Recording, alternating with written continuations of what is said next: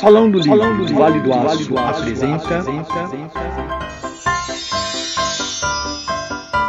Contos do Pierre André. Olá, eu sou Pierre André e a história que vocês vão ouvir agora se chama O Bicho Mais Poderoso do Mundo, um reconto de José Boca. O livro é da editora Aletria, ilustrado pela Bruna Lubambo. E quem vai contar para vocês essa história é ele, o Ricardo Albino. Vamos lá então? No continente africano existem muitas espécies de animais. Algumas nunca ouvimos falar, outras conhecemos pelos jornais, pela televisão, pelos desenhos.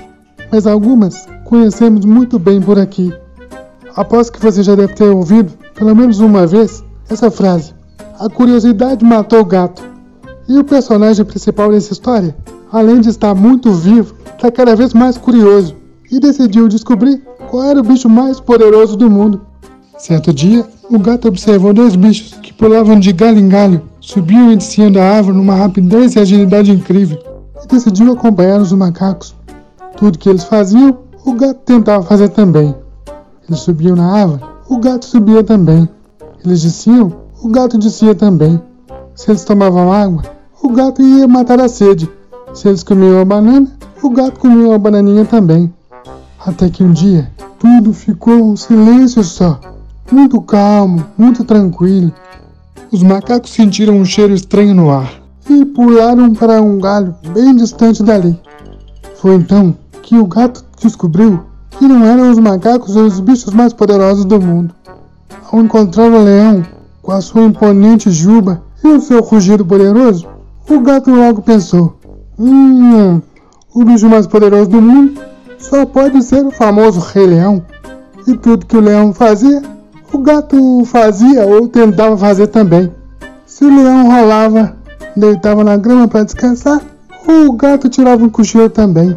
Se o leão bebia água, o gato, por incrível que pareça, não tinha medo de água fria, tomava uma aguinha também. Mas um dia, tudo ficou bem calmo, bem tranquilo. Tinha algo estranho no ar. O leão hum, viu a sua juba poderosa se arrepiar e deu no pé. Foi então que o gato descobriu que o leão não era tão poderoso quanto parecia e percebeu a chegada do rinoceronte com o chifre bem no meio da testa e logo pensou: Hum, o rinoceronte com esse chifre pontudo no meio da testa, deve ser o bicho mais poderoso do mundo. E tudo que o rinoceronte fazia, o gato fazia também. Até que certo dia, os pelos do rinoceronte, que já eram bem pouquinhos, começaram a se arrepiar e se arreliar cada vez mais. E o rinoceronte, hum, deu no pé. Então, o gato descobriu que não era o rinoceronte também, o bicho mais poderoso que tinha ali. Foi então que apareceu poderoso elefante com a sua tromba grandona, suas quatro patas e o seu corpanzil. E o gato pensou: Ah, então é o elefante o mais poderoso que tem por aqui. Mas de repente tudo ficou calmo, um silêncio total. E o elefante, hum, de repente, sua tromba começou a entortar. Suas patas começaram a tremer e o elefante hum, deu no pé também. Foi então que o gato descobriu que o elefante não era tão poderoso quanto ele pensava. Foi então que o gato viu o bicho homem, que não era tão grande assim, mas que tinha uma lança na mão. Era o homem, era o caçador. E o gato então pensou: ó, oh, o caçador, o bicho homem, deve ser o mais poderoso que existe no mundo.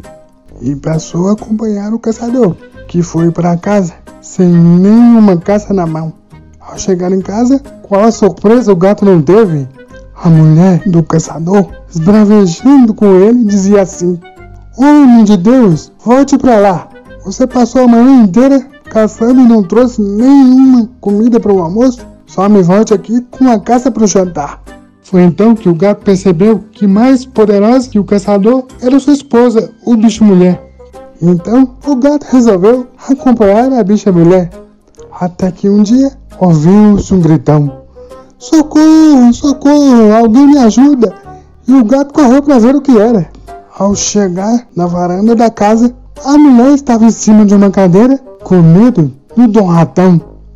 E foi então que o gato, todo alegrinho, abocanhou o rato.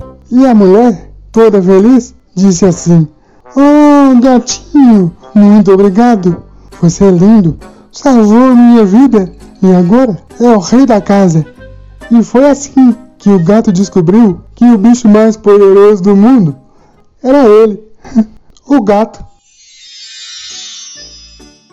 E essa história entrou pela porta da sala e saiu pela janela. Se você gostou, aguarde a próxima. Quem sabe mais bela.